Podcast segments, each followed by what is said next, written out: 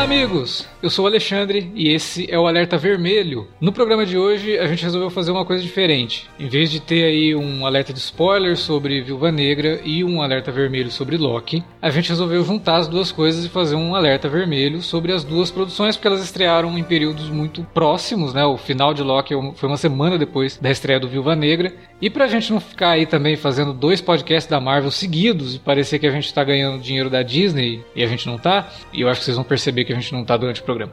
Mas enfim, a gente resolveu fazer um programa só. Então é um programa que, apesar de ser alerta vermelho, vai ter spoilers tanto de Viúva Negra quanto de Loki. Então, se você ainda não viu nenhuma das obras, né, como o filme da Viúva ou a série do Loki, assista antes de escutar o nosso programa ou ouça por sua conta e risco. Para discutir Viúva Negra e Loki, tá aqui com a gente Davi Garcia. Pô, quanto tempo, né? A gente não fazia um podcast aqui, né? Sobre os filmes da Marvel. É, sobre os filmes, né? Porque as séries estão garantindo Sim. um programa por cada uma aí, né? Exato, é. Mas filme mesmo, desde 2019, né? Então. Pois é. A gente ficou aí podado aí de falar dessas, dessas obras-primas do cinema que a Marvel nos proporciona.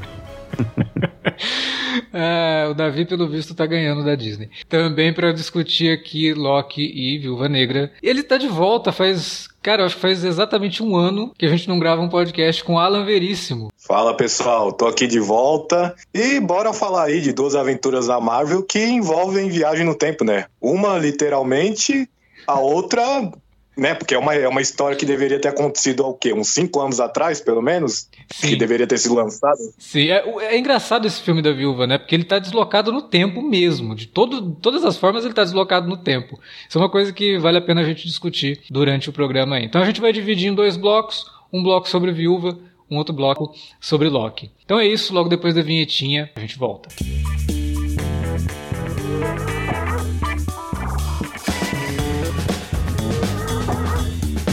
Agora ficou mais fácil ajudar o Cine Alerta a manter o conteúdo no ar e a produzir mais podcasts. Além do padrim.com.br/barra cinealerta, onde você pode escolher um valor e contribuir mensalmente e ainda participar de um grupo secreto no Facebook para ter acesso antecipado aos programas, você também pode nos ajudar toda vez que for comprar aquele livro, filme, quadrinho ou o que mais você estiver precisando. É só entrar em cinealerta.com.br/ofertas e conferir uma lista sempre atualizada das melhores ofertas disponíveis na Amazon e em vários outros sites. Você também pode encontrar produtos relacionados aos temas dos podcasts e o melhor, qualquer compra feita a partir partir de um link que você abriu no nosso site já garante uma ajuda pra gente. Ajude o Cinealerta a continuar produzindo esse conteúdo que você gosta. padrim.com.br barra Cinealerta ou faça suas compras a partir de cinealerta.com.br barra ofertas. Fique agora com o podcast.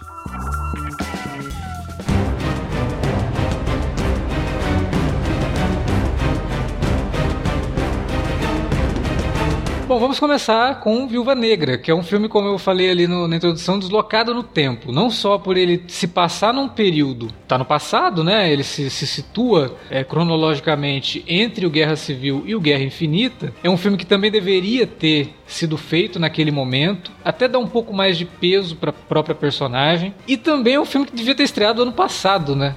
Então faz um ano aí que a gente está esperando o filme da viúva. Teve até boatos de que a Disney soltaria o filme direto no Disney Plus, porque já não estava mais aguentando segurar esse filme, mas aí depois eles vieram a público dizendo que não, que a, a proposta é lançar o filme no cinema. E de fato, foi lançado no cinema junto com aquele novo modelo, né, de lançar também pelo Disney Plus através de uma taxa adicional ali que o pessoal paga e pode assistir em casa, uma boa qualidade de som e imagem, com todo conforto, né, e com toda segurança também no momento que a gente está hoje aí. É, afinal de contas, ninguém esperava ali no começo de 2020 que no meio do caminho de tantos filmes que a gente queria assistir o ano passado entraria uma pandemia, né? Mas enfim, o filme chegou, é aquela coisa, não é nem uma questão de expectativa, né?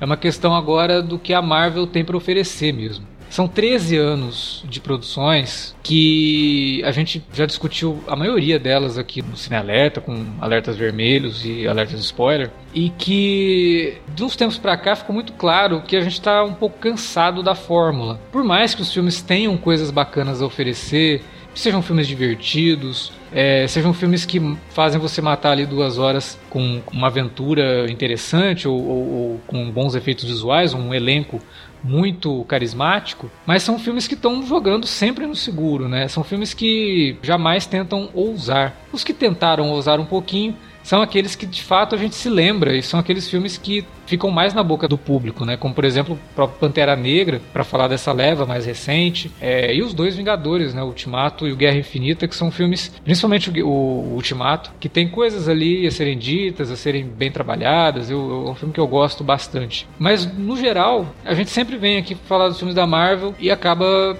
caindo nessa de falar da fórmula e como que os filmes realmente acabam cedendo a isso, porque a fórmula funciona, a fórmula leva as pessoas ao cinema e ninguém sai do cinema chateado por isso. As pessoas saem com a sensação de que se divertiram ali por duas horas e tá tudo bem, né? Tá tudo bem mesmo, não vejo nenhum problema com isso. Mas como eu falei, já são 13 anos depois de tanto tempo, a Marvel vai precisar talvez dar aí um, uma guinada, porque talvez isso acabe cansando um pouco o espectador também. Eu tô falando isso porque o Viúva Negra, e eu até fiz essa comparação comparação no Twitter também. Para mim, ele é daqueles quadrinhos que quando você vai na banca, você compra, tem dois tipos de quadrinhos, né? Tem aquele que você compra, você lê, você gosta muito e você deixa na tua coleção porque você fala, putz, eu quero ler de novo isso depois, isso aqui é muito bom. Por um ou outro motivo, você quer manter aquilo ali e vai ficar na tua memória. E tem aquele quadrinho que você lê num domingo à tarde, super de boa, passa o tempo ali, ou você gostando ou não, mas você olha para aquilo e fala, pô, não vou ler isso aqui de novo, né? Eu vou levar isso aqui no sebo para trocar, talvez eu encontre coisa melhor no sebo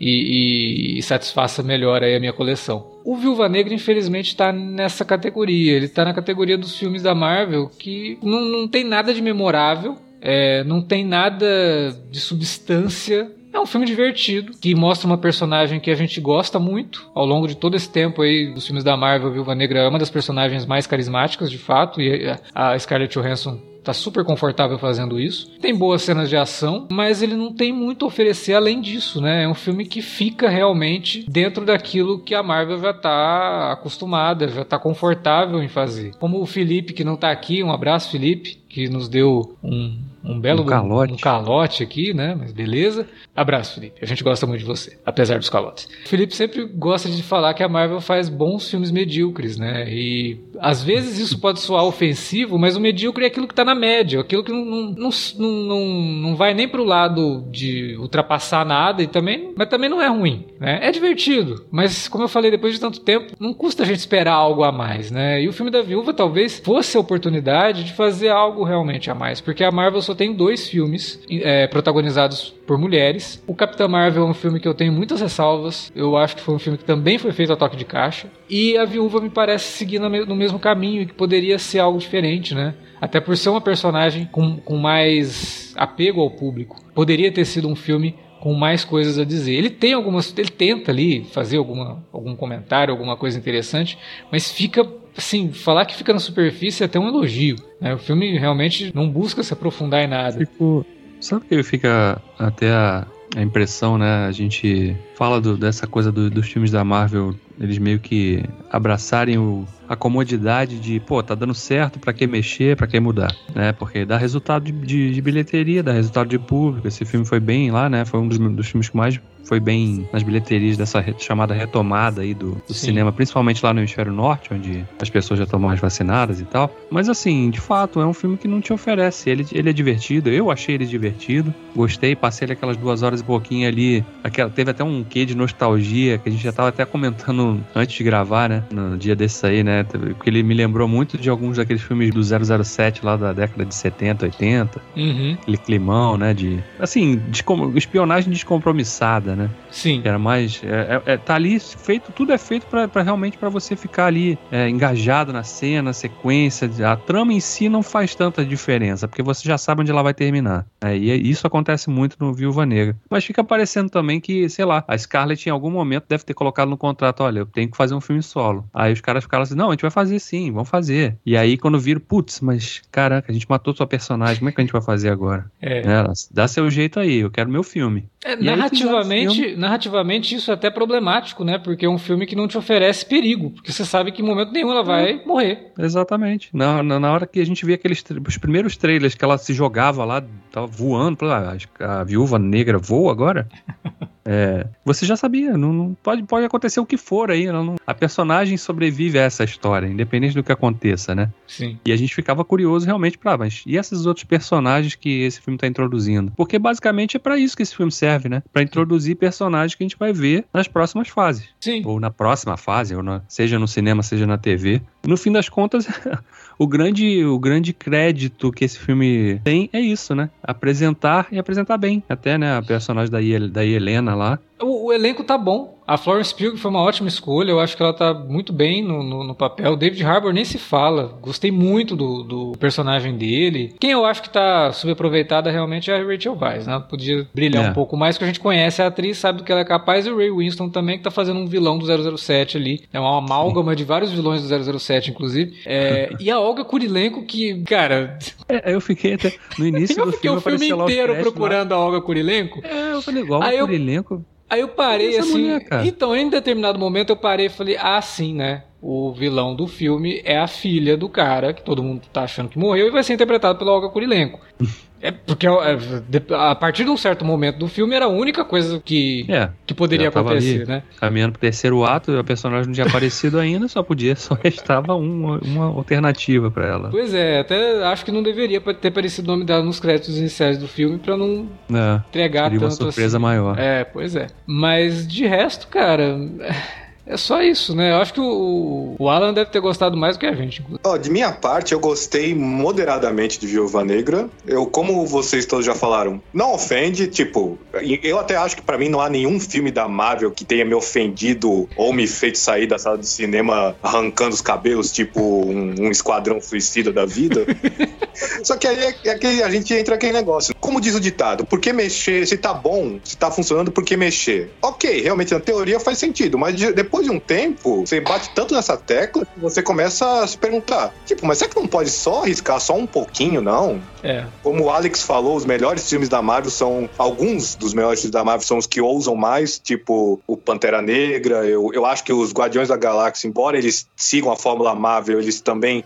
Os dois são muito bons porque eles, eles tentam ser visualmente um pouco mais criativos do que a maioria dos longas da Marvel. Thor Ragnarok também, Sim. embora siga a mesma fórmula da Marvel. E, e Thor Ragnarok e os Guardiões Guardiões, eu tô me referindo mais na questão do visual. Pantera Negra é mais na questão da, da narrativa. E os Vingadores também. O, o Viúva Negra, ele é um filme que cai na fórmula Marvel, e isso me incomoda, porque embora eu tenha gostado do filme, eu sinto que é um filme que eu teria gostado muito mais se ele não seguisse a fórmula Marvel. Se ele fosse um filme feito para tentar ser um pouco diferente do padrão e tentar um pouco ser mais ousado. Por exemplo, eu acho que o filme teria me empolgado mais do que me empolgou se ele tivesse sido um pouco mais pé no chão. Se tivesse sido uma aventura mais mais intimista. Você pensa, pô, eu não sei quanto foi o orçamento de Viúva Negra, imagino que deve ter sido dos 100 milhões em diante, mas aí eu penso, precisava mesmo dessa grana toda, dessa Tipo, o terceiro, aquele terceiro ato todo megalomaníaco em que a gente descobre que o vilão tem um esconderijo aéreo com aquela nave enorme e todas aquelas explosões no final em CGI. E eu penso, precisava disso? Não poderia ser um pouco mais pé no chão, um pouco mais realista? Não poderia ser uma aventura intimista da Viúva Negra é, sem nada dessas, desses troops, desses clichês de blockbusters? É, tipo, é, que, imagino que vai ter gente que vai achar, nossa, que heresia. É, eu vou, mas eu vou falar, poderia ser uma aventura estilo Jason Bourne. Dava para fazer algo assim Sim. com a Viúva Negra, com a personagem. E só que a Marvel não fez. A Marvel, imagino que justamente, é como a gente falou, para não afugentar o espectador médio que tá acostumado com isso, que iria provavelmente passar, pô, caramba, cadê, cadê a ação? Cadê as explosões? Cadê o raio azul? Tô falando raio azul assim só, só pra brincar, porque não teve. Porque só faltou isso, né, no filme. Só faltou o raio azul no céu no final.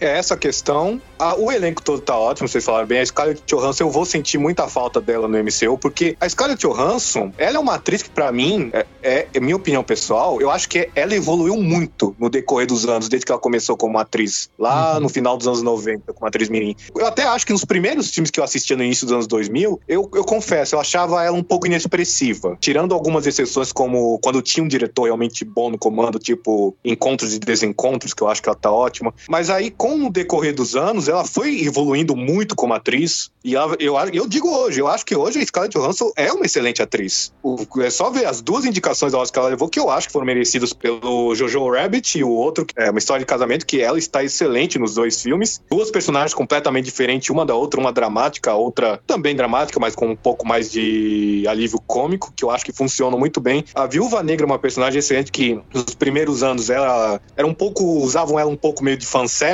literalmente, né? Fanservice, tanto da personagem coadjuvante que aparece no filme do Homem de Ferro, como também para ter cenas sensuais, uhum. que hoje envelheceram um pouco mal, né? Mas pelo menos eu creio que evoluíram com isso no decorrer dos anos, já não, não, não teve mais a sexualização que tinha, por exemplo, no Homem de Ferro 2. Eu acho que a Viúva Negra tem um, um bom arco dramático no decorrer dos filmes. Eu sei que o cara virou persona não grata e por bons motivos, né? Mas eu acho que, bom, vocês sabem que eu tô falando do Joss Whedon. Eu acho, sinceramente, que ele escreveu um bom arco, ele escreveu bem a Viúva Negra nos filmes dos Vingadores. Uhum. Eu admito, eu admito que aquele diálogo lá do em que ela se achar um monstro envelheceu mal pra caramba. É, é, mas, mas, eu, eu entendo o que, que ele tava fazendo ali. Eu, sabe, é difícil porque a interpretação que a gente tem, a interpretação que ele queria. Mas pro público feminino pega mal mesmo. Mas eu entendo o que, que ele estava fazendo ali. Eu entendo o, como é que ele quis falar sobre a violação que ela passou, mas isso de uma visão muito é, masculina da, da, coisa toda, né? Então, hoje aquele diálogo realmente, como você falou, envelheceu mal. Apesar que depois de tudo que o Joss Whedon virou nos últimos anos, eu também não boto minha mão no fogo por ele, né? Então. Então, como eu digo, eu, o, no geral, o arco da Viúva Negra na Marvel foi ótimo, que e, e só faz o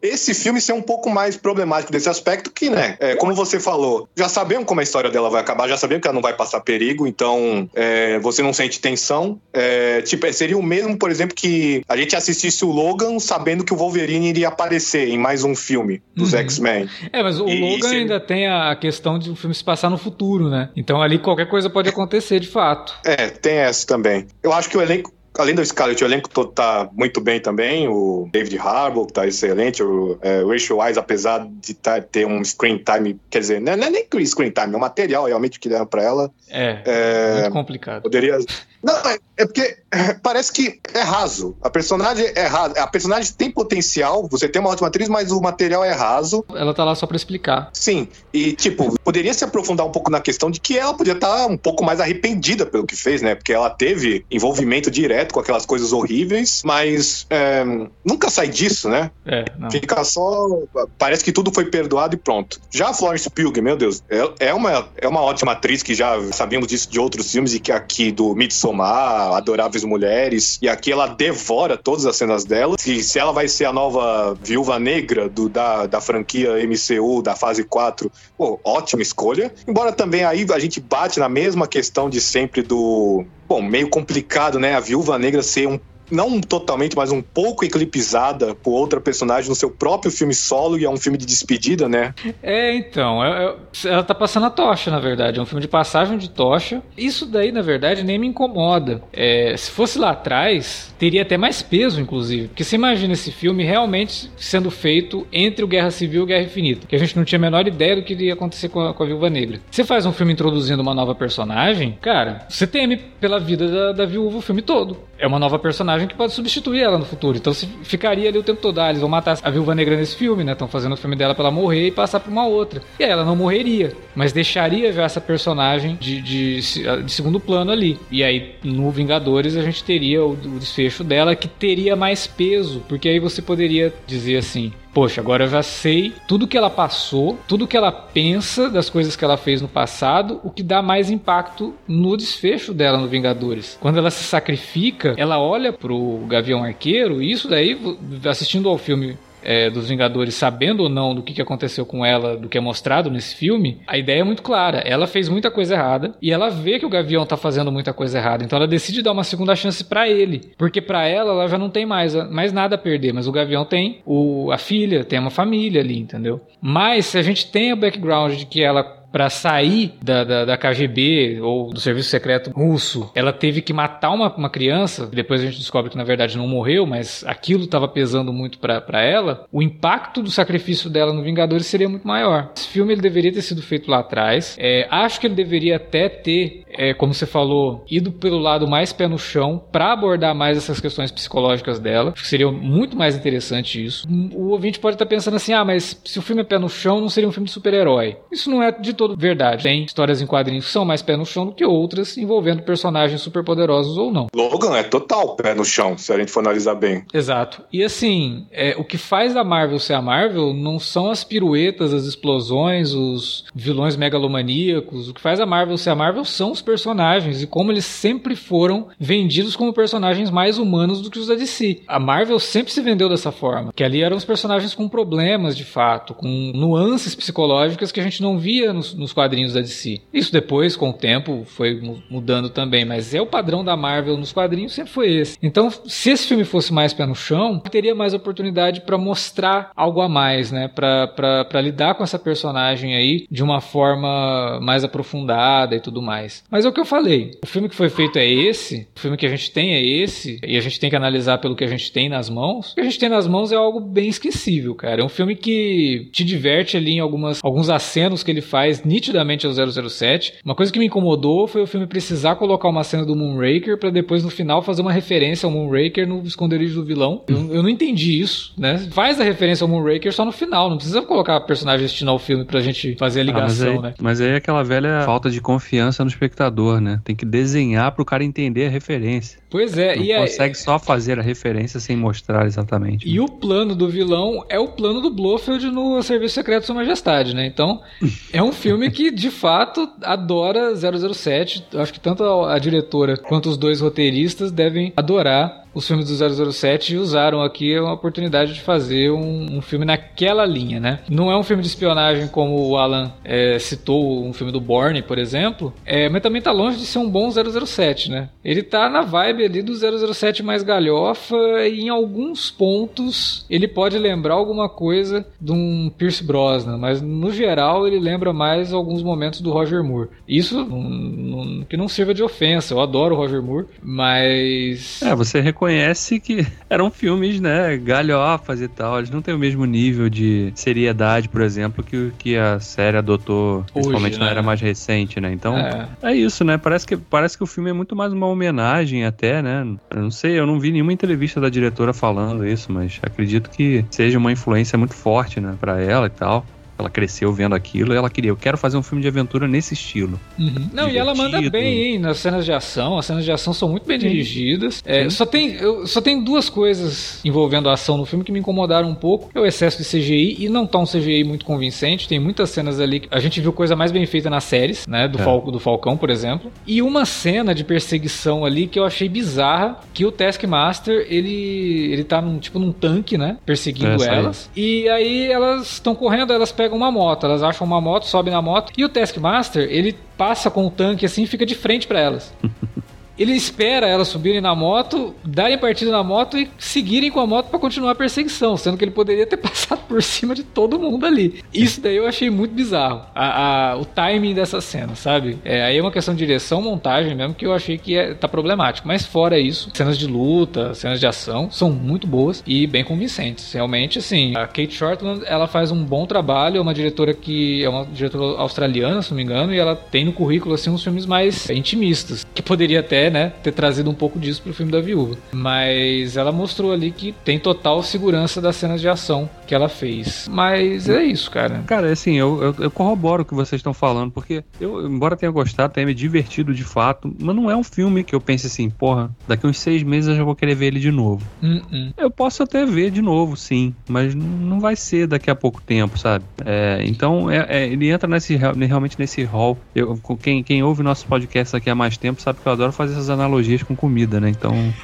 esse, esse filme esse filme entra no hall do, dos filmes fast food da Marvel, né? Que você vai ali na hora, mata aquela fome, mas não fica com saudade 10 minutos depois pensando, porra, vou comer esse Big Mac de novo daqui a dois dias. Você se alimenta ali e tal, é gostoso na hora e tal, mas não é uma coisa que você fala assim, nossa, meu prato preferido. Não é isso, né? É esse filme da Marvel, esse, esse especificamente, entra no hall aí dos filmes que ficam ali, fazem, vão fazer parte, né, da, da filmografia do estúdio aí nessa cronologia toda que a gente vê desde 2008 com o primeiro Homem de Ferro, mas não é um filme realmente que vai fazer assim grande diferença na nossa memória, né? Daqui a 10, 15 anos, como a gente vai certamente estar tá podendo de repente revisitar um, um, Pantera Negra que vocês citaram aí e realmente tá realmente discutindo o peso do, de tudo que aquele filme trouxe, né? Uma discussão sociopolítica realmente mais abrangente, mais importante, impactante, né? Viúva Negra é um filme de aventura que diverte, mas é isso, e só isso. É, e assim, é o que eu falei, não tem problema do filme ser só um filme divertido. Mas, como a gente tá falando de uma franquia, e de uma franquia que já tem aí seus vinte e tantos filmes, é meio complicado, né? Poderia. Acho que tá na hora, assim, de, dos caras sentarem e falar, bom, gente. Não é possível que é só isso que a gente tem para oferecer. Né? São 13 é. anos aqui, a gente tem que mostrar que a gente pode oferecer coisas mais interessantes. O problema, eles já mostraram no passado que podem fazer melhor do que isso, coisas mais interessantes do que isso. É, é. parece que só funciona como é, pontos específicos, né? Em algum momento a gente faz alguma coisa, mas no resto vai ser tudo isso mesmo que vocês já estão acostumados a ver, né? Eu, eu fico torcendo pro que o diferentão da vez seja o Doutor Estranho do Sam Raimi, né? Eu acho até que a gente vai comentar daqui a pouco sobre Loki, uhum. mas, e, e, e, eu acho que realmente o desfecho de Loki ele abre uma porta para possibilidades infinitas aí de realmente de mudança de status quo do, do, do, dos filmes da Marvel, uhum. no sentido de explorar coisas diferentes, fazer isso de formas diferentes e mais ousadas, né? Mais com é, mas você lembra mais instigante, né? Talvez, né? Você lembra do Doutor Estranho do primeiro filme que a gente veio aqui gravou sobre que eu, eu, eu achei assim decepcionante porque porra Doutor Estranho, cara, você tá o filme já é, o primeiro Doutor Estranho já introduz a ideia de multiverso. O primeiro filme Doutor Estranho ele já introduz a ideia de algo místico completamente diferente. E aí, visualmente, o filme é pobre. Tem uma ou duas cenas ali que, ah, nossa, uma, uma homenagem a uma cena clássica do Doutor Estranho da época do, do Steve Ditko, e a outra é um derivado de Inception, né, dos prédios lá. Uhum. E é só isso, né? Quer dizer, é um filme que poderia explorar. Eu tô falando do Sam Raimi no próximo Doutor Estranho porque é o Sam Raimi. E eu ficaria três vezes mais desapontado se a Marvel transformar o Sam Raimi num. Um diretor de encomenda, né? Pois é. é não... Sam, Sam Raimi nunca faria isso. Ah, Sam Raimi não, não é o tipo que deixaria fazer tipo coisa acontecer. Cara, eu espero quando, que não. Quando ele deixa, a única vez que ele deixou isso acontecer, o resultado foi Homem-Aranha 3, né? É, é. é. é. a gente nunca sabe, né, cara, por como é que funciona esse. Porque a gente não a pode gente esquecer sabe... que originalmente o filme não seria do Sam Raimi, né? Ele entrou depois. É, não, e a gente sabe como o Kevin Feige parece que ele controla tudo com mão de ferro, né? Eu tenho até um certo receio agora com, com o próximo filme que a gente vai. É o próximo? Não, né? O Shang-Chi vem primeiro, né? É, o Shang-Chi vem primeiro e depois o. Os, os Eternos. Os né? Eternos e depois o Aranha, eu, né? Eu tô com receito até dos, dos Eternos, né? Porque, pô, pegaram a diretora lá do Nomadland. Pô, você vê claramente que é uma, uma diretora que tem talento para contar histórias mais intimistas, né? Uhum. Mas não sei, cara, se as pessoas chegam, acho que parece que elas são contratadas, mas são muito podadas lá quando chegam no, pelo menos no primeiro momento, assim. Eu espero que eu esteja errado e que realmente a gente veja uma coisa mais autoral ali daqui para frente, principalmente a partir do momento que eles botam essas pessoas que estão fora da caixa, né? Não são pessoas que vêm desse, desse da, que tem na filmografia filmes de, de herói, blockbuster, que eles realmente se estão confiando pra, nessas pessoas para dirigir os filmes, uhum. deixem que elas imprimam ali, né, suas, seus conceitos ali, suas visões de mundo, né? É, é, é, engraçado, né? Porque o universo Marvel ele se dá, ele, ele, começa com o filme do Homem de Ferro que é do John Favreau. O John Favreau era diretor indie nos anos 90 e no começo dos anos 2000, né? Ele também vem de uma coisa completamente diferente dos blockbusters. E é engraçado que uma coisa que tenha começado com um cara como o John Favreau, ele tenha criado a fórmula inadvertidamente, porque eu duvido que na hora que ele estava dirigindo o filme ele estava falando agora eu tô montando o template para todo mundo que vier depois. Uhum. Mas ele acabou criando essa fórmula que, de fato, como você falou, tá podando diretores que têm coisa boa para mostrar, sabe? A impressão, acho que para mim, pelo menos particularmente, não sei para vocês e para que você que tá ouvindo aí seja assim também. De repente você tá achando, pô, esse cara tá falando merda. Pode ser também, às vezes acontece bastante, né? Mas a impressão que eu tenho, cara, é que a maior parte desses filmes é sempre assim, eles são muito legais. É difícil a gente chegar aqui e falar assim, porra, que filme horroroso, né? Não. É, não. Da Marvel a gente, a gente nunca não, fez nunca, isso. Não, né? com a Marvel não. A gente chega Mas... meio chateado porque às vezes fala, né, porra, tá complicado aqui, né? É um filme. O, o, o, da Capitã Marvel foi um filme que me deixou muito chateado em muitos aspectos. É, o do Doutor Estranho também, porque é aquela é a formulinha total da, da, da Marvel. Mas ainda assim, diverte, né? Você vai lá, assiste boa. É, a impressão é assim, é que os filmes são legais, são bons, mas você sempre fica, porra, podia ser melhor, né, cara? Porque olha só, ele tem ideias legais aqui, os personagens são carismáticos, os atores são bons, os caras tinham grana para fazer um, Não, visualmente uma coisa impressionante em todos os, os aspectos e não, mas lá, eu acho ali, que o da Viúva Negra ele, ele cai num, num, num, quesito ainda pior, né? Porque quando você fala do Doutor Estranho, quando você fala da, da Capitã Marvel, você dá um desconto pra, por ser uma, uma fórmula, porque você não conhece esses personagens ainda. A Marvel precisa introduzir. Então, se eu tô introduzindo Sim. um personagem novo, não vou inovar. Vou pegar a fórmula que a gente sabe que funciona e aplicar nesses personagens. Beleza, uhum. entendo perfeitamente. Tanto que a gente sempre fica falando, não, mas no segundo filme dá uma guinada, no terceiro filme dá uma guinada. Aconteceu isso com o Thor. É o Thor Ragnarok, que também é um filme que eu acho problemático, porque para mim são dois filmes que nos comunicam. Um é sobre um apocalipse, o outro é uma comédia amalucada. A comédia amalucada é maravilhosa o filme sobre Apocalipse não me pega, do Thor Ragnarok. Mas ainda assim é um filme que ousa. O Viúva Negra é uma personagem que a gente já conhece há muito tempo. Se é. tem uma personagem que se tá ganhando um filme solo agora, poderia ter um filme diferente, poderia ter um filme mais denso, que aprofundasse na personagem, que trabalhasse mais questões psicológicas dela, porque isso é importante, inclusive na história que o filme tá contando, é o Viúva Negra. A gente já conhece ela. Até, o, até, até sobre o viés do, de uma visão política mesmo, né? Gente está lidando ali com um personagem coadjuvante que era o, a contraparte do Capitão América na Rússia. Então... Isso, isso daí também me incomodou um pouco ao longo do filme, né? Porque você tem ali uma, uma questão que é um clichêzaço da Guerra Fria, né? Que é o personagem russo que é a contraparte do personagem americano. E o filme vai além disso e coloca uma outra personagem, que é o Taskmaster, que é um personagem que copia os poderes dos Vingadores. O filme ele não, não tem a capacidade nem de fazer um comentário sobre isso, né? É só jogado. É, né? é jogado, é, é, é, um clichê usado a exaustão multiplicado por dois, é. né? Então isso me incomodou um pouco. O filme perde esses, esses timings de usar isso a favor deles de, de forma e, diferente, né? E até que vocês estavam falando antes, né? E eu concordo também. Essa coisa do filme ter estreado agora deslocado realmente no tempo, né? Porque era um filme que tinha que ter estreado lá em 2000 e...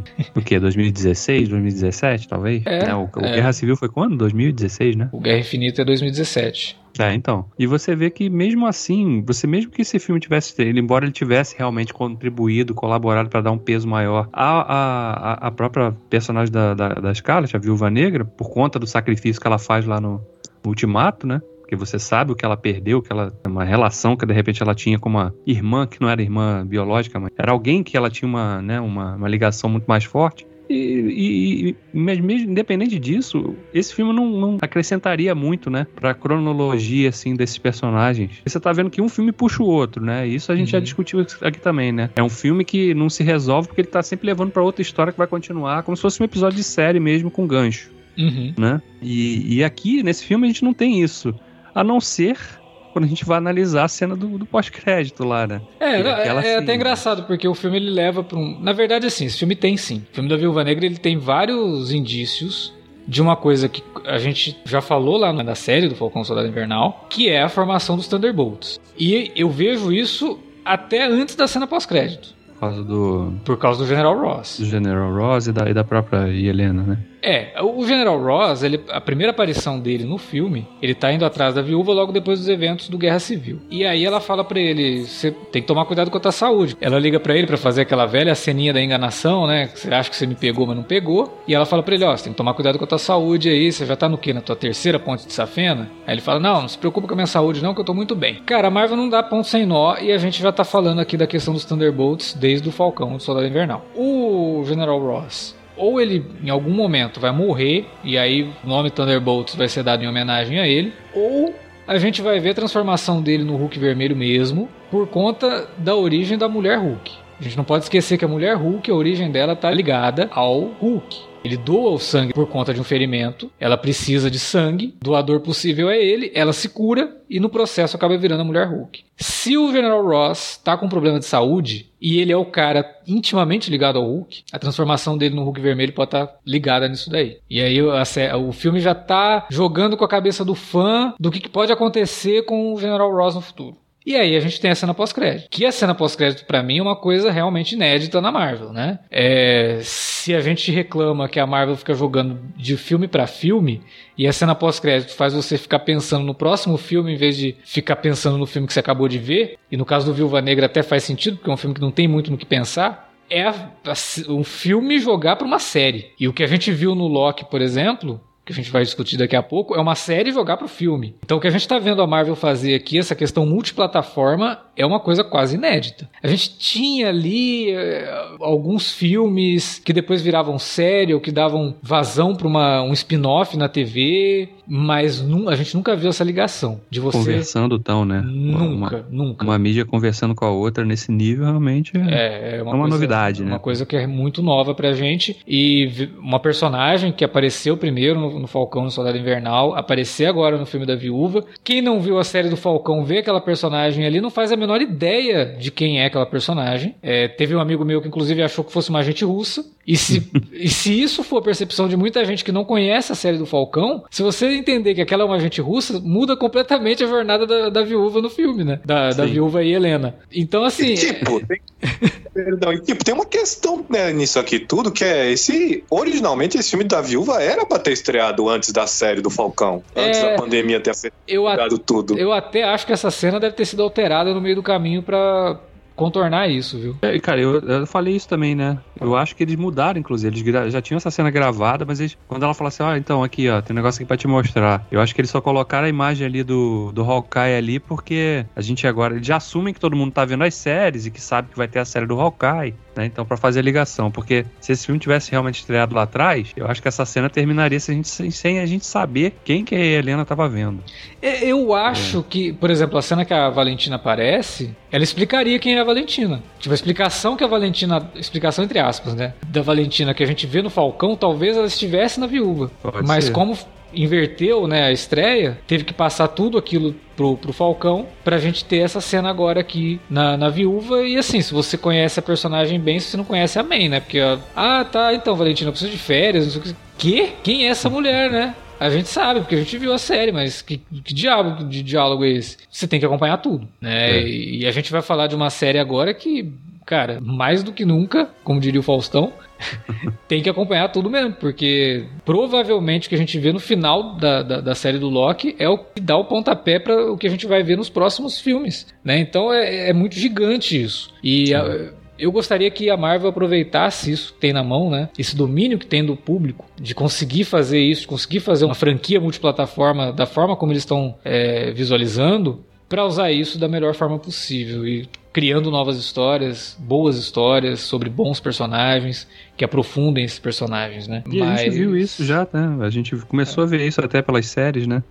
Eles pois é, fizeram é, um pouco é. isso mais de aprofundar um pouco da psique da feiticeira, né? Da, a gente vê, viu um pouco disso também no, no Falcão Soldado Invernal e agora com Loki, né? Então que isso também se expanda para os filmes, eles também façam isso nos filmes. Pois é. Né? A gente não veja só filme de aventura, a gente também realmente conheça esses personagens, se importe genuinamente com eles, né? É. Embora eles saibam que eles são super poderosos e tal, mas é. realmente se importe com as suas escolhas e com, com o que acontece. É aquele negócio, né? É que aquele negócio. Eu achava que a fase 4, originalmente, quando anunciaram tudo, eu achei, bom, essa fase 4 com certeza vai ser algo mais humilde, não vai ter as pretensões da saga do infinito. eu, parece que eu fui meio ingênuo, né? Porque depois, daqui a pouco vamos falar, depois do que rolou em Loki, meu Deus, mas não, vai ser ainda mais megalomaníaco, pelo jeito abre as portas para algo muito mais megalomaníaco. Mas a gente não pode esquecer de uma coisa também. Às vezes o ouvinte está falando, ah, pô, vocês estão exigindo demais e tal. Cara, não é. Quando as coisas voltarem ao normal, voltarem a ser como deveriam ser no planejamento, e esse ano mesmo a gente vai ter isso. A gente vai no cinema quatro vezes esse ano para ver filmes da Marvel. Quatro vezes para ver a mesma ladainha é complicado. Se fosse realmente um evento, fosse de dois em dois anos, que a gente vai pro cinema, como é, por exemplo, o Velozes e Furiosos, sabe? Que é um filme lá, de dois em dois, três em três anos, beleza. Mas é três, duas, três, quatro vezes no ano para assistir um filme da Marvel e toda vez a gente sair com a mesma sensação, uma vez ou outra sai dali falando, nossa, realmente esse filme aqui é um pouquinho melhor. Ah, é ruim, né? Eu acho que tá acho mais do que, cansa, na hora. Né? Cansa, vai cansar. É, tal, talvez a galera que seja mais nova não perceba isso, mas, é, mas e, e, é verdade, à medida que você vai ficando mais velho, sua paciência para ficar vendo repetição o tempo todo diminui. Pois é. É normal isso, sabe? Eu acho que realmente a resiliência que você tem com 20 e poucos anos é, é, muito maior do que a que você tem com 30 e pouco, 40. É normal, gente. Desculpa aí se a gente reclama, mas é porque a gente realmente quer ver coisas diferentes. Vamos, vamos, né? Vamos sair aí dessa. Eu sei que é confortável pro cara que tá lá, do cara do estúdio, é confortável. Todo filme que eu lanço me dá 200, 300, 400 milhões. Pra que, que eu vou mudar isso e me arriscar a ganhar 100? É. Mas, porra, pra continuidade desses personagens, pra esse universo ficar mais rico, Mude, ouse, dê espaço pra gente com ideias novas. Pois é. Bom, vamos falar de Loki então.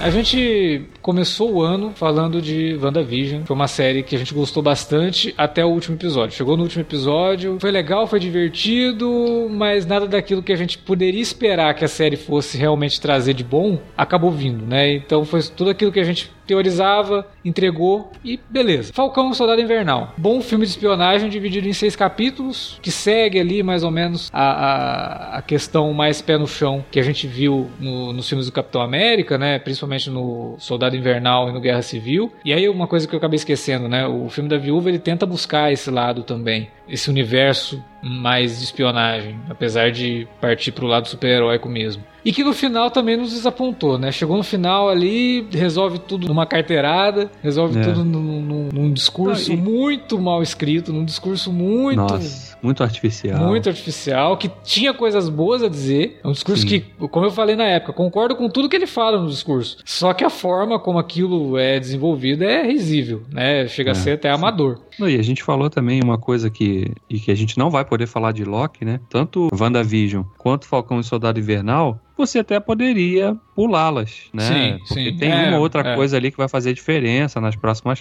na próxima fase e tal, né? Porque, sei lá, o Soldado Invernal, você imagina você lembra do final do Ultimato, você sabe que o Steve Rogers velho deu o escudo pro Sam. Uhum. Então, se ele vai aparecer como Capitão América no próximo filme, você fala, beleza, faz sentido, porque no final do Vingadores ele tinha dado o escudo. Então o cara virou, né? Nesse é. meio tempo ele virou. Agora, quando a gente chega no Loki, a gente não, embora boa parte da trama do Loki é, e é uma das minhas restrições com a série, boa parte da, da, da trama não vai, vai do ponto A e não sabe para onde quer chegar, Sim. até que chega em algum lugar e esse lugar que ela chega é muito legal, mas boa parte da, do que a gente viu ali foi, sim, só um exercício realmente de, olha gente, temos aqui como fazer um Doctor Who com muito mais orçamento, né, porque é nítido e evidente, a gente falou que a Viúva Negra bebe na fonte dos, dos 007 lá da, da década de 70 e 80, Locke bebe muito nas fontes do Doctor Who, não tem como negar isso. Pois é, é, e é uma das coisas que me atraiu em Loki. Né? Porque como eu falei ali, a gente teve essa jornada aí dessas duas séries que chegaram no final e deram uma caída, mas a jornada toda foi boa. Com Loki,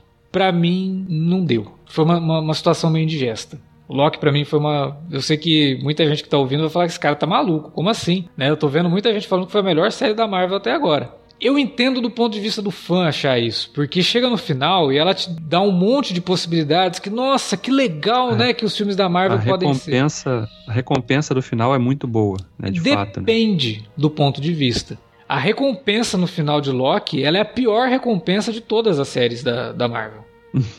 Por quê? Por quê? Ela não desenvolve nada dos personagens. Ela não, ela não resolve nada, né? Ela não, não trabalha nenhum arco daqueles personagens e ela tá completamente preocupada em introduzir um personagem de última hora para contar uma coisa que só vai acontecer daqui dois anos. Aí você fala, não, peraí, cara, eu perdi cinco horas da minha vida para chegar aqui e assistir um monólogo de um personagem que é muito bom, Adoro o ator, né? O Jonathan, Jonathan Majors. Tá ótimo. A gente discutiu aqui sobre é, Lovecraft Country. Ele é um destaque gigantesco naquela série. E a, participação dele em Loki é muito boa. Ele tá ótimo. É um excelente ator. Extremamente divertido tudo que ele faz ali. Porém, cara, a gente tava acompanhando uma jornada de dois personagens aqui, de dois Locks. É, e de repente De o repente- protagonismo vai pra um personagem que surge aos 44 do segundo tempo. Né? Que assim, lição básica de roteiro. Você não introduz um personagem importante depois da metade da história. Os caras já me introduziram ele no final da história.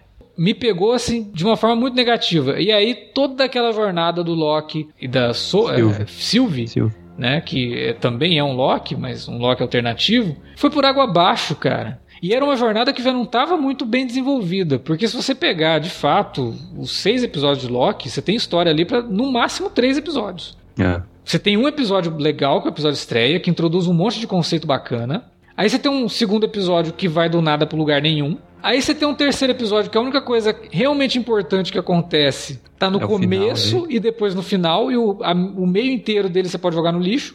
Cara, eu fiquei pasmo com a falta de habilidade dos roteiristas, da diretora, em contar essa história, porque eles não contaram uma história aqui.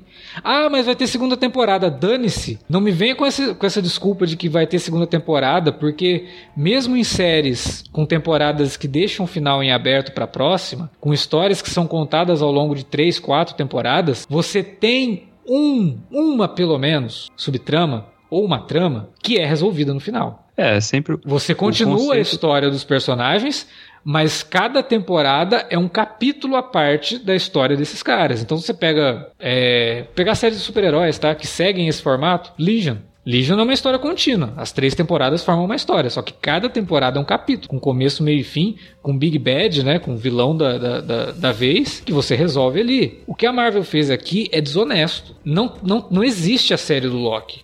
Existe um prelúdio pro futuro da Marvel. Mas isso não é uma série. Isso não faz uma série. Isso foi a mi- a minha maior restrição, assim, no final das contas, cara. Porque eu fui vendo o- o- os episódios e tal, um a um, né? Fui vendo lá, um, um por semana e tal, mas nunca me empolgava, sabe? Eu achava, pô, legal, tá, estão tentando fazer uma coisa aqui mais pouco diferentona, né? No estilo aqui de apresentar essa coisa dos vários Locks aqui. Esse Loki que a gente tá vendo aqui, a gente tá redescobrindo esse Loki, porque não é aquele mesmo Loki que morreu lá no, É, no que, Guerra Infinita. que também é então- problemático. Esse Loki que a gente tá vendo aqui é o Loki dos Vingadores 1. É o Sim. Loki que é o genocida. Ele chega lá numa praça em- na Alemanha e quer matar todo mundo. Ele arranca o olho de um Uhum. cara pra passar no. E- é esse Loki que a gente tá vendo. E que do primeiro pro segundo episódio sofre uma transformação do nada e vira um cara mó dócil, É. cara. Ele Basicamente, ele vê que ele morre e fala assim, pô, então não, ser, ser mauzão não me, não me deu nenhum, nenhum, nenhum lucro. Então vou, vou tentar ser bonzinho.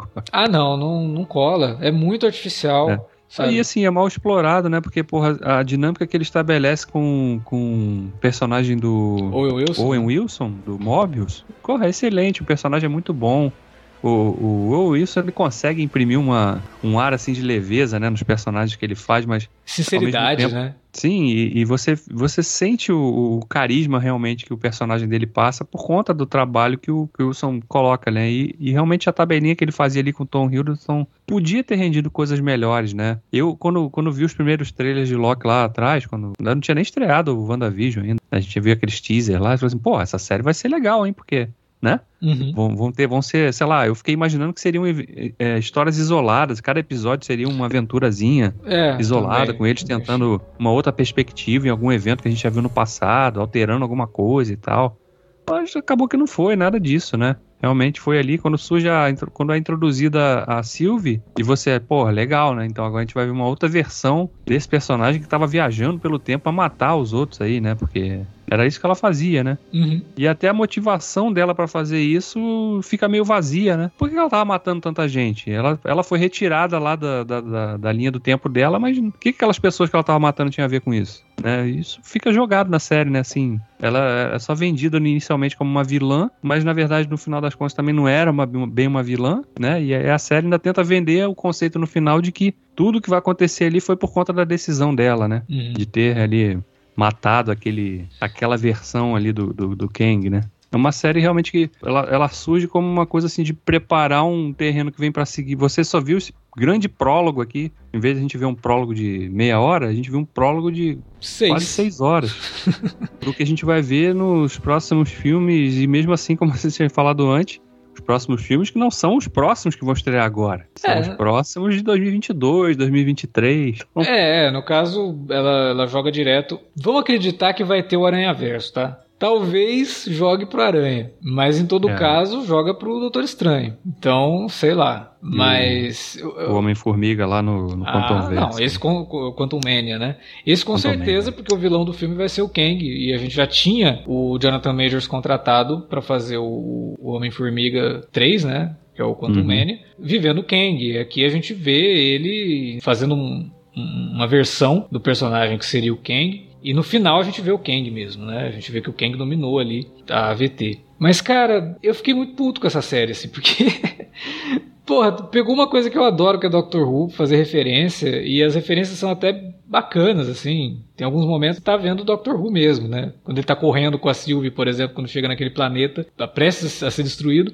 Aquilo é muito Doctor Who. Aliás, visualmente a série é muito bonita. Isso é uma coisa que não tem como negar. A direção de arte dessa série é o grande destaque aqui, porque é, é tudo muito bonito, tudo muito bem feito, tudo muito bem pensado. A ideia da, da AVT ser um local totalmente burocrático, né, com cores que lembram de- eh, repartições públicas e, e ter uma coisa até meio fascista na forma como eles enxergam as variantes e tudo mais. Tem algumas piadas engraçadas, eh, sem precisar ficar chamando a atenção demais. Por exemplo, lá quando o Mobius salva todo mundo no penúltimo episódio, que ele aparece dirigindo um carro. O carro que ele está dirigindo é um modelo da Volkswagen chamado Variant.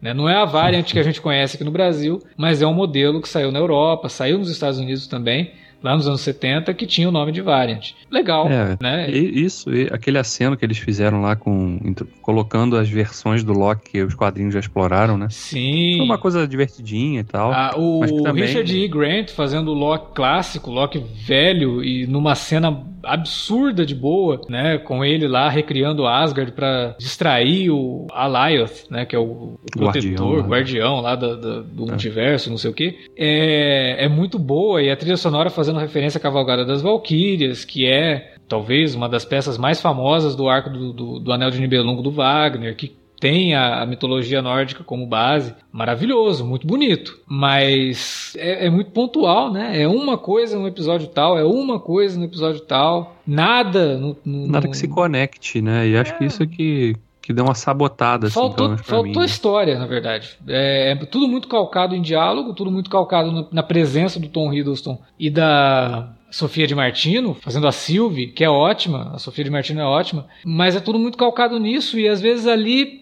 é tão calcado neles que tem um momento, chega a ter momentos de diálogo deles que do que, que vocês estão falando, sabe? Para de, de- o diálogo entra num looping, é cansativo, é chato, né? O próprio Ah, diálogo até- do Kang no final, o monólogo dele, na verdade, explicando tudo, é meio chato, sabe? Chega num ponto ali que É, embora, embora tenha gostado até da solução lá, eu achei legal aqueles efeitos ali dele Ah, fazendo a sim, sim. simulação ali da reco- reconstituição, né, do- da história dele ali. É, Achei- achei inclusive legal, a é- história dele, pra quem gosta do Quarteto Fantástico, tem uns acenos bem interessantes ali. Há um conceito de vários Reed Richards de multiversos que se encontram e que também ficam discutindo coisas sobre a humanidade, resolvendo problemas do multiverso. Isso daí é dos quadrinhos. Porque no O- quadrinho ele é, ele é, ne- ele é pare- neto, né? O bisneto do, do Richards, não é? É, teoricamente ele é descendente sim do, do, do Richards. Alan, você tá quietinho aí, você deixou a gente trucidar com o Loki, mas eu sei que você gostou da série. Estou Agora- sentindo que fui chamado aqui para ser o alvo, né? Não, você foi, Não, você foi chamado para ser o contraponto, porque tem muita É. gente que precisa da passada de mão na cabeça, falando assim, nossa, Esse é o momento que a pessoa fala assim, pô, é, tô puto ouvindo esses caras aí falando mal, eu adorei a série, mas agora vou ter aqui o meu contraponto aqui que, que vai, de alguém que gostou da série como eu gostei também. Eu adorei Loki, pra ser sincero. É, eu tinha adorado o WandaVision, embora eu tenha achado que o, o series finale era um pouco problemático, porque a série começou de um jeito promissor, muito boa, é, parecendo que ia ser algo bem diferente, e era no início, pelo menos no início era bem diferente, com a homenagem à televisão, e até um, um tom meio Twin Peaks, estilo que era isso aqui, estamos é, vendo uma comédia, mas que ao mesmo tempo há algo de desconfortável nisso aqui, algo de falso nisso tudo. E aí a série evoluindo, evoluindo, até a gente começar a descobrir o que é que realmente estava acontecendo. Aí chegava no final. E aí, embora tenha gostado muito da série, eu achei que o final foi meio que o arroz feijão genérico de sempre da hero heroína, heróis vilões lutando no céu com bolas de fogo no final, um contra o outro. E eu até achei que parecia meio um contraste enorme com tudo que tinha acontecido antes. E aí veio o The Falcon and the Winter Soldier, que eu gostei moderadamente, eu achei que teve seus bons momentos, mas o maior problema, o Alex já falou, que não era uma série, né? Era um filme dividido em seis horas de duração, tanto que só um episódio realmente teve um cliffhanger, pelo que eu me lembro. O resto parece, parecia que eles vamos escolher aleatoriamente onde acabar o episódio. E as discussões políticas que eram promissoras, mas que é no, chega o último episódio e Jesus amado, parece que foi um adolescente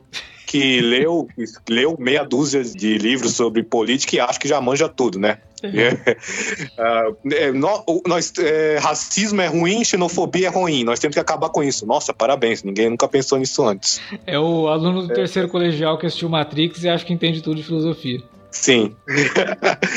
Aí chegou o Loki, eu vou ser sincero, eu, eu, eu não poderia discordar mais, com todo o respeito de vocês dois, pessoas que eu respeito e admiro muito, mas eu adorei Loki do início ao fim, embora eu acho que assim como WandaVision e Falcon, o finale tem o um momento mais problemático da série. O, o que mais me desagradou na série foi, sim, o excesso de diálogos expositivos. Você tem os dois primeiros episódios que eu gosto muito, você tem longos diálogos ainda assim explicando o que, que é o TVA, quais são as regras da viagem do tempo, das linhas do tempo alternativas. Para alguém como eu que curte isso, que curte escutar e conversa sobre isso, não tem problema. Mas tem muita gente que realmente, né? É, eu entendo porque pode ficar cansativo depois de um tempo. O monólogo do Kang realmente, nossa, quase vi que uns 10, 15 minutos só dele falando é você realmente está convidando o espectador para um teste de paciência. Isso e o que o Alex já falou, e que eu cheguei a falar no Twitter, quando todo mundo começou a especular que era o Kang, na verdade eu acho que já era desde o início, mas começou a aumentar do episódio 3, 4 em diante, por causa de duas conexões três conexões. Primeiro, que era a viagem no tempo a série. A segunda, que tinha a personagem da Ravena, que, pelo que eu sei, está ligada Sim. com ele nos quadrinhos. E o Aliot, que também, no,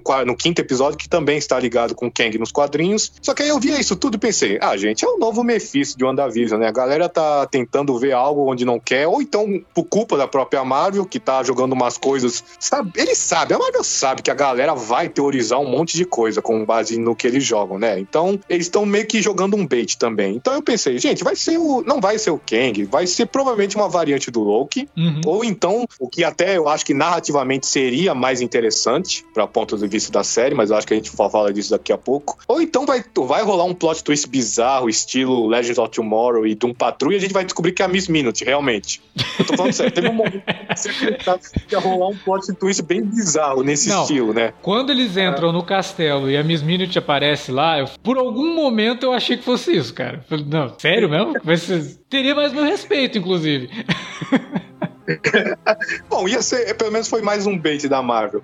Aí eu pensei, bom, você não vai introduzir o, vilão no, no último episódio do 6 é, sem jogar nenhum. Sendo que as únicas pistas que, que tem sobre isso são um pouco desonestas, porque são pistas que só quem lê os quadrinhos Sim. vai compreender. Exatamente. E aí, aí quando do nada o Jonathan Majors aparece lá, eu penso, caramba, era, era, era o Kang mesmo? Foi real dessa vez as teorias? E aí é uma faca de dois gumes, porque primeiro você tem o Jonathan Majors, que é um ator maravilhoso, que tá devorando os diálogos dele, as cenas dele com o Loki e a Sylvie, é excelente. Só que ao mesmo tempo, você, o espectador que não lê os quadrinhos vai se sentir trapaceado e com razão, né? Putz, quem é esse cara que aparece literalmente do nada? O que eu gostei, eu, eu achei a série muito boa para mim desde o início, porque, como eu disse, eu, como vocês disseram, é, a inspiração em Doctor Who é, é clara. De minha parte, eu não vejo problema algum em ter um, Doctor Who na Marvel, com, e se for, se o Doctor Who em questão for o Tom Hiddleston e a Companion a, a Sylvie, pô, melhor ainda.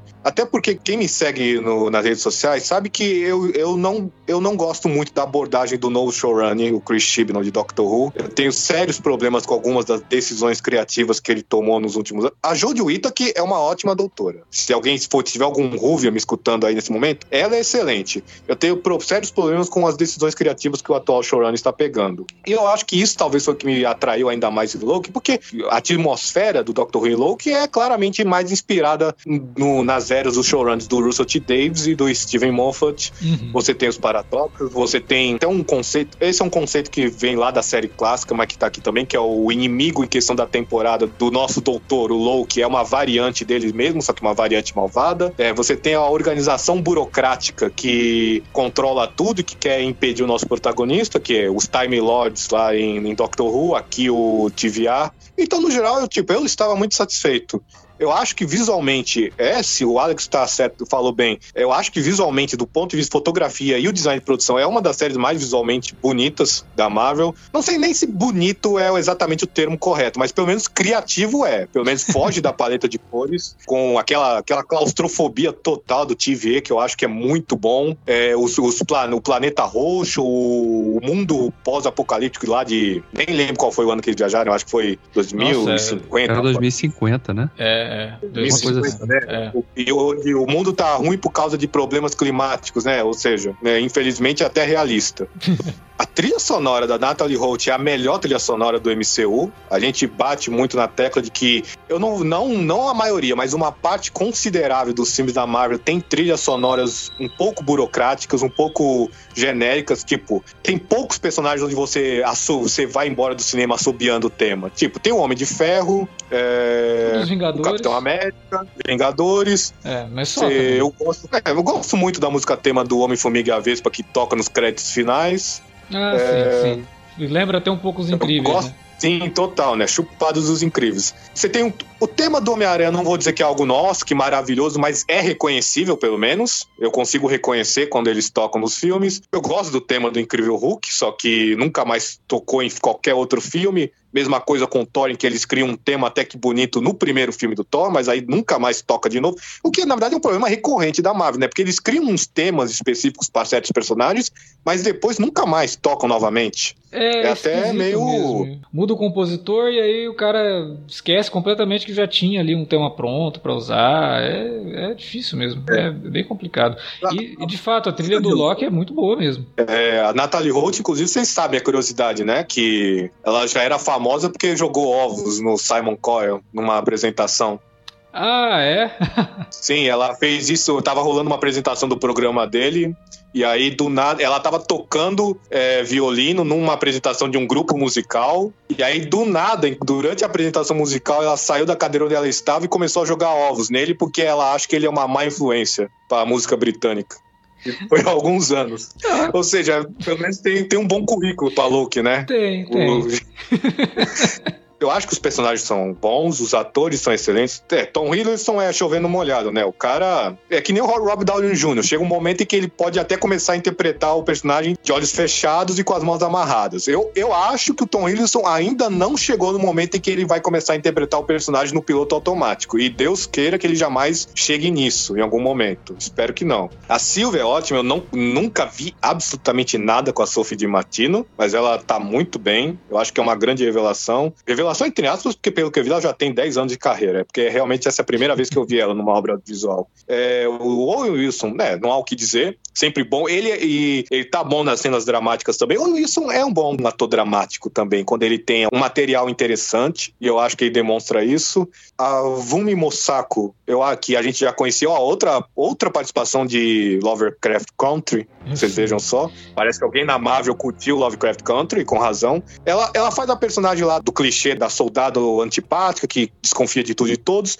mas teve um momento lá no episódio 4 que ela. a cena em que ela lembra, que é até uma referência, plágio, homenagem, você interprete como você bem quiser, a Blade Runner, né? Que ela, ela lembra do passado e aí a gente vê as lágrimas se misturando com a chuva e ela falando, eu parecia feliz. Ah, talvez eu acho que a única do elenco, talvez não. Não vou dizer que foi ruim, mas que não foi tão tão bem aproveitada quanto deveria é a Google Me Bata Run, ah, que também já esteve no passado. Eu não vou dizer que não, é, ela não é ruim, eu só acho que. É mal aproveitada, Você- mas a- a- A personagem é, É a uma, personagem personagem é uma nota só, né, né? cara? A personagem dela não tem qualquer desenvolvimento, né? Ela é exatamente a mesma personagem do primeiro ou sexto episódio. Burocrática ali, sabe? é quando você acha que vai ter uma Hum. virada nela, não, não tem. É, e aí, e aí eu concordo com vocês, porque aí eu pensei, bom, deve rolar na próxima temporada, mas aí, pô, não, aí é uma coisa que você realmente não deixa. Esse, esse negócio específico você não deixa pra próxima temporada, né? E vocês acham que também teve um monte de coisa de louco que não deveria ter sido deixado pra próxima temporada. Eu, eu não sei se concordo muito, porque aí eu penso.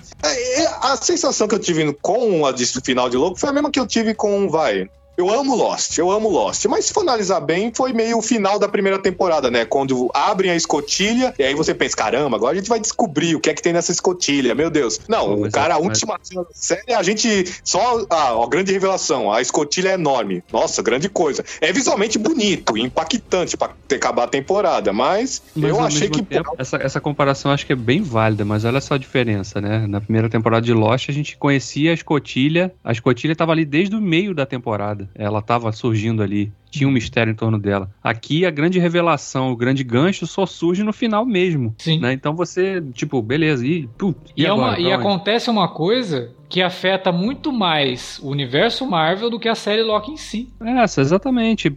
É por isso que eu falo, cara, assim, acho que é uma oportunidade perdida, porque você não não apresentou, não desenvolveu uma trama pro personagem título Pois e é. você usa o personagem título pra só introduzir um outro que vai ser um vai ter um protagonismo muito importante na próxima fase. É, Tá, o- mas e o protagonista da série? Sim, é uma escada pros filmes da Marvel. Tudo que, eu, a- que a- eu mais critico nos filmes da Marvel, a série do Loki fez, assim, elevada à décima potência, cara. Não, e ela não parecia que ia fazer, né? Pois Porque é. ela- a gente falou, ela não tá indo pra lugar nenhum, mas não, aí de repente ela é, é sim uma escada e você vai ter que assistir os seis episódios pra você entender essa escada, porque senão você não vai conseguir pular o degrau pra chegar lá em cima. E, e outra coisa que eu não comentei antes, que eu não sei se vocês concordam, mas eu acho que, porra, eu gostei tanto da relação que se estabeleceu ali entre os dois Locks, né, o do Tom Hiddleston com a Sofia de Martino, porque você tá vendo um cara que é tão egocêntrico e que, que, que se apaixona por si mesmo, né? Então, Mas até e acho- isso a série, a série teve,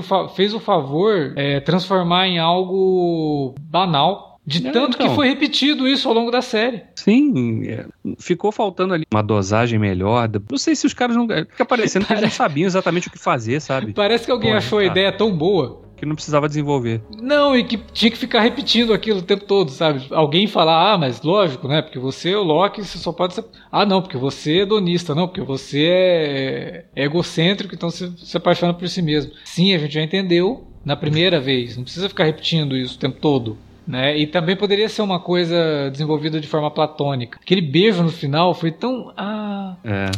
Sabe? É, Não, né? Já que vai ter uma segunda temporada, isso é uma coisa pra deixar pra depois, sabe? Mas o desenvolvimento dos personagens você não deixa no meio do caminho. Você fala, não, não, vamos dar uma pausa nisso aqui, vamos introduzir esse outro que vai ser o vilão do, do- da, da próxima fase. ficou parecendo João Kleber aquele momento ali. É, né? para, para, para. Para, para, para, para, que agora chegou o Kang, o Conquistador. É, na verdade, é, não é o Kang, né, gente? É, uma versão ali. É, pois Vai- é. O Kang que a gente vai ver lá no Homem-Formiga vai ser totalmente diferente desse que a gente viu aqui. Exatamente. Esse daqui Não, é uma não versão. visualmente, né? Visualmente vai ser o mesmo, mas. É, não, visualmente também. Visualmente também. Porque aqui a gente encontra ele de roupão, chinelo e tal, e ele é um cara do século 31 que descobriu o multiverso. O Kang vai ser uma outra versão dele. O Kang, vilão, é o que a gente vê na estátua quando o Loki percebe que todo mundo na TVA tá lá e ninguém conhece ele. Ele olha, vê aquela estátua do Kang. Aquele é o Kang. Aquele cara que tava lá, ele é o cara que poderia virar o Kang, mas não é o Kang. Poderia até dizer que é uma brincadeira com imortos. Aquele personagem lá. Sim. Mas não quem. Mas enfim, cara, e é isso daí me deixou muito, sabe, me desligou da série, total, assim. É,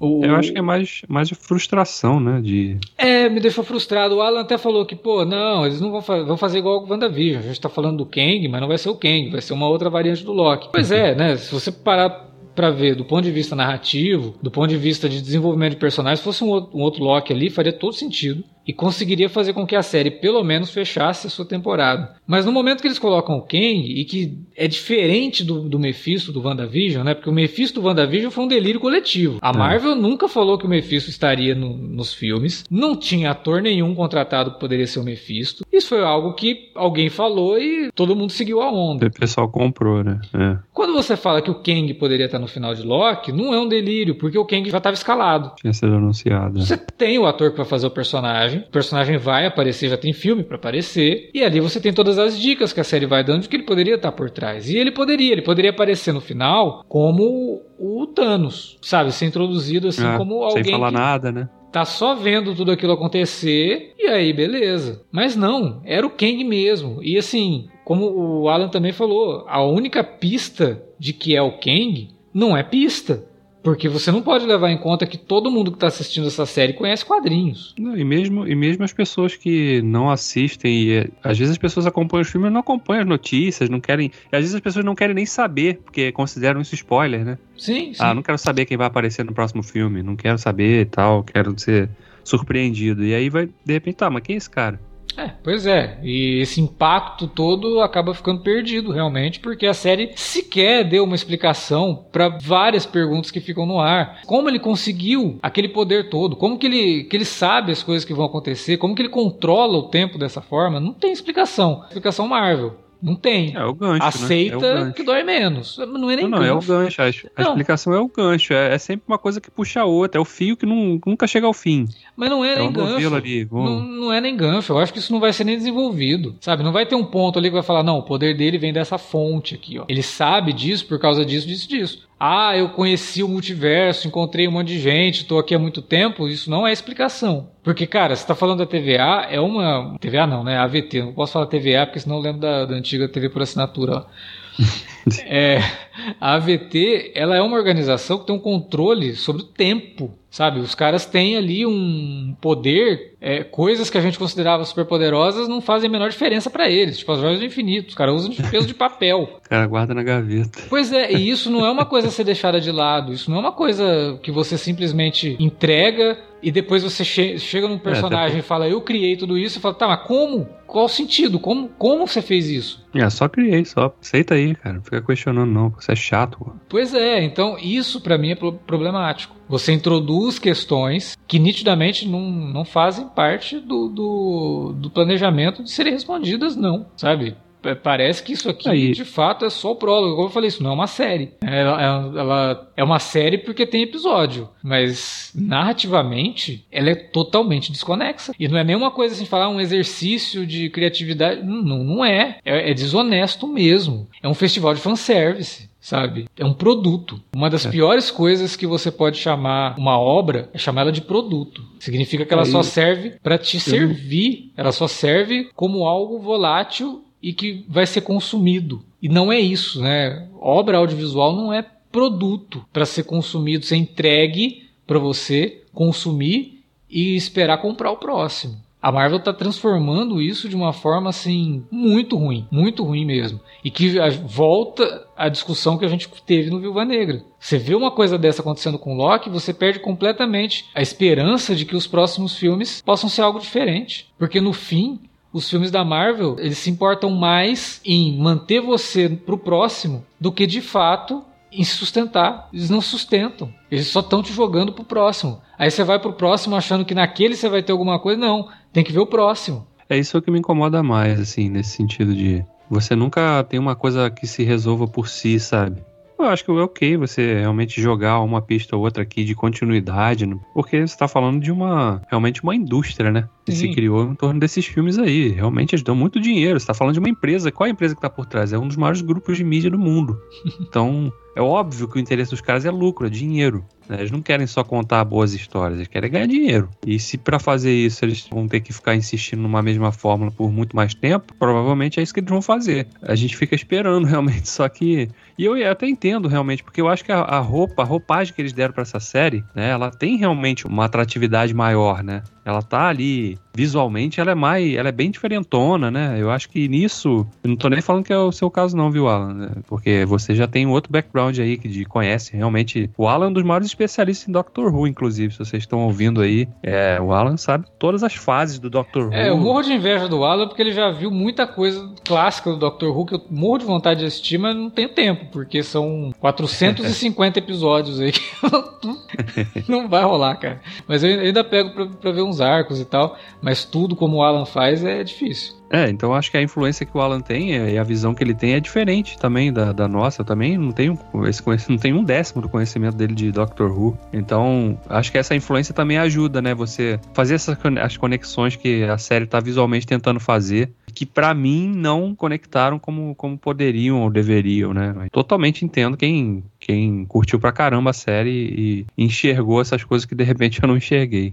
É, talvez o fã de quadrinhos que tá mais preocupado em ver os personagens sendo referenciados ou ver o Kang ou sei lá, sabe, procurando aqui uma referência ao Quarteto Fantástico. O fã de quadrinhos deve ter adorado, porque como eu falei, é um festival de fanservice. Mas, assim, não é só isso, né? É, eu gosto é. de ver boas histórias sendo contadas aqui. Basicamente, diferente de alguns aí que falam, né? Eu, eu sou fã, mas não quero só service, não. É, não, não, não, não é só isso. Eu acho que tem que ter, tem que ter história, tem que ter desenvolvimento. Infelizmente eu não vi isso em Loki, cara. Eu fiquei muito chateado porque é, essa questão visual, essa questão desse cuidado que a série teve com a produção. Poxa, imagina se isso fosse igualmente trabalhado no roteiro. Teríamos aí talvez uma série que poderia fazer frente a coisas como, de novo, vou citar ela aqui, Legion, né? Que é uma série muito boa, mas que ninguém deu muita bola, porque não fazia parte do universo Marvel, então os fãs não estavam nem aí para ela, é, lá da Fox e tal. Mas Legion é excelente, cara, porque ela conseguia equilibrar o lado visual maluco, absurdo, com bons roteiros, com bom desenvolvimento de personagem. Loki não consegue. Loki, para mim, é uma das coisas mais complicadas assim que um empreendimento audiovisual pode oferecer, porque a desonestidade da Marvel ao, ao introduzir Loki para mim é uma coisa absurda. Absurda. Eu fiquei muito puto com isso. É a primeira vez que a gente tinha começado a falar, pô, a gente nunca ficou puto com o filme da Marvel, eu fiquei puto com uma série. Porque. é, eu não, não, eu não chego a tanto, não. Eu não acho ela ofensiva, não, também.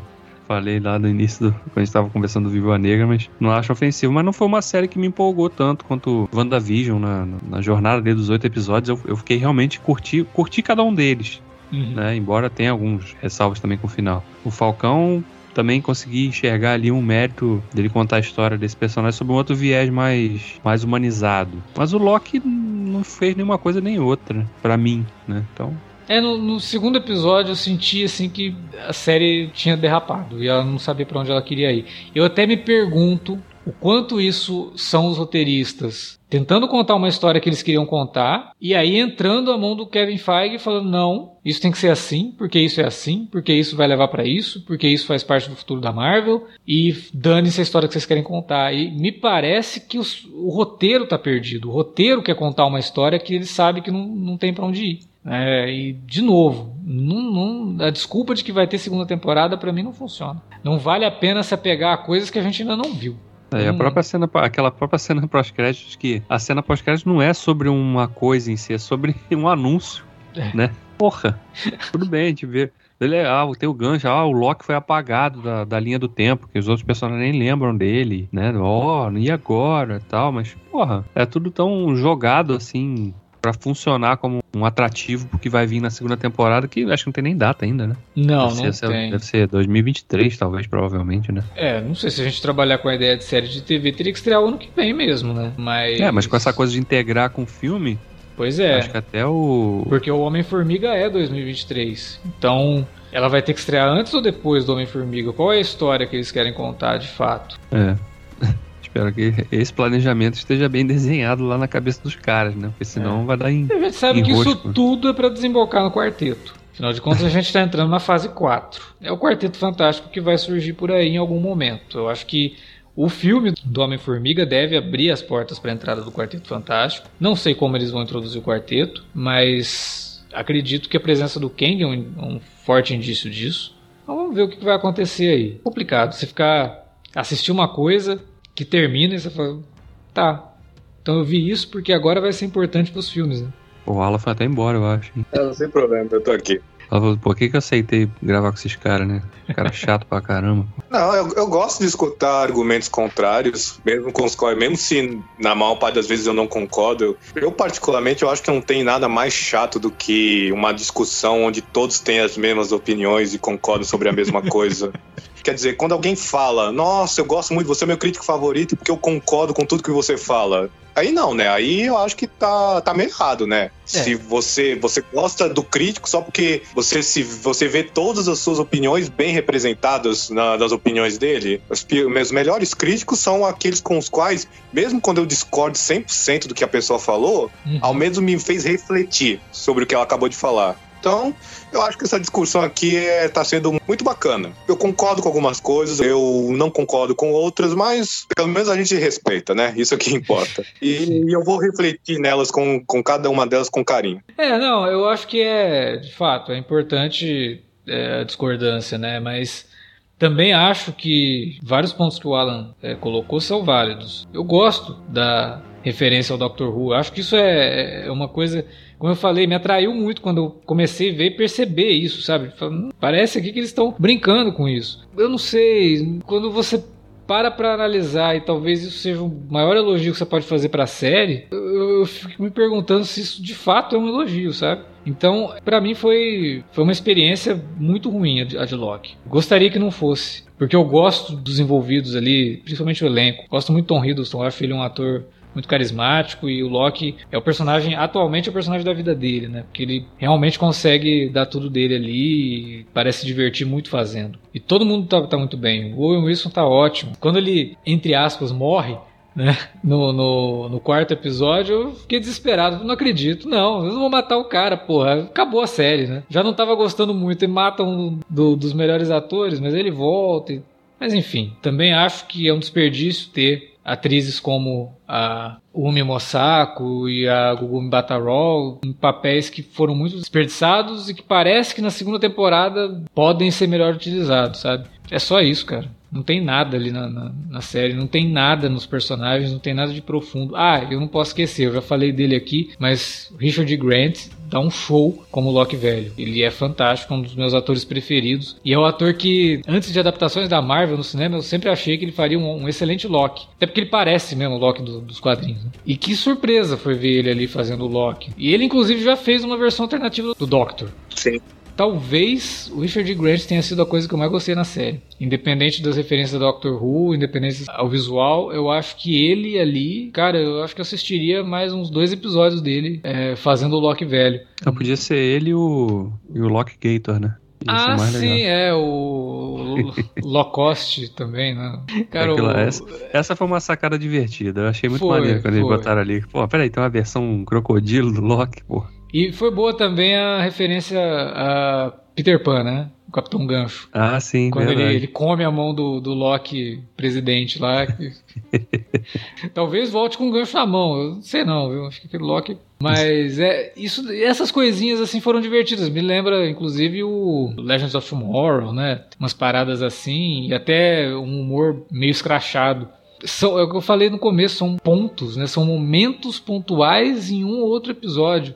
O destaque não está na história, o destaque está para um evento, para um acontecimento, para uma interpretação, para uma piadinha bem, bem contada. Mas no geral, no todo, quando você olha para tudo, aí você não consegue tirar realmente algo bom dali. Né? São, são coisas pontuais que a série fez, mas isso daí você encontra até no Liga da Justiça do Joss Whedon, no, até, a, até no Esquadrão Suicida. O fato do Esquadrão Suicida ser uma referência ao Fuga de Nova York é uma coisa legal. A gente até falou isso no podcast sobre Fuga de Nova York. Mas a gente não pode resumir o filme a isso. Não pode resumir ele uma referência. Mas enfim, né? Vamos esperar a segunda temporada de Loki para voltar aqui. Ou eu vou estar tá mais puto, ou eu vou morder a língua e falar: não, esqueçam tudo que eu falei. A segunda temporada realmente corrigiu tudo. Mostrou pra gente coisas muito legais aqui. Teve um bom desenvolvimento de personagem o arco de personagens, principalmente o da, da Sylvie, foi bem explorado dessa vez. Tomara que na segunda temporada eu possa voltar falando isso, mas aí também é discutir sexo dos anjos, né? É conjectura, não dá pra gente saber. Falando do que me foi apresentado, o que me foi apresentado aqui em Loki, eu acho muito problemático.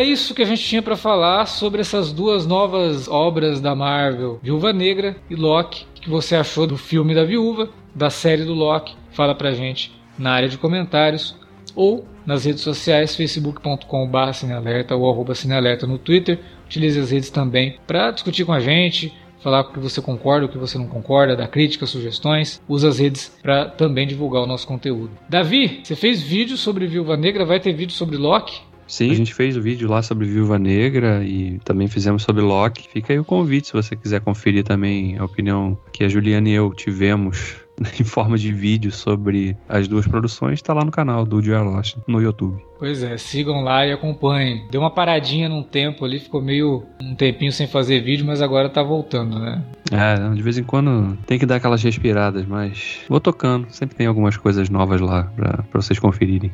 Alan, valeu pela participação, por essa, por essa discussão, que na verdade a gente não discutiu, a gente não brigou nem nada, mas por esse contraponto, né? Principalmente aqui, discutindo a série do Loki. Eu acho que, como você falou, é muito válido. Quem está ouvindo a gente só tem a ganhar né, com a exposição de duas ideias contrárias, mesmo que elas é, em alguns pontos achem pontos de concordância e tudo mais. Ô Alex, agradeço demais o convite. Espero voltar aqui em breve também. Qualquer coisa vocês podem me seguir nas redes sociais, no Twitter. Eu tenho um canal do YouTube também, onde eu estou começando a postar mais coisas com frequência. Tem umas interpretações bem legais de passagens dos livros do Senhor dos Anéis, né? Que você andou fazendo, que são Sim. muito boas, muito legais mesmo, do Hobbit. Pessoal que gosta do universo fantástico do Tolkien deve curtir bastante o que você faz ali. É bem legal mesmo. Mas é isso. A gente volta daqui 15 dias com mais Alerta Vermelho. Valeu pela audiência. Até a próxima.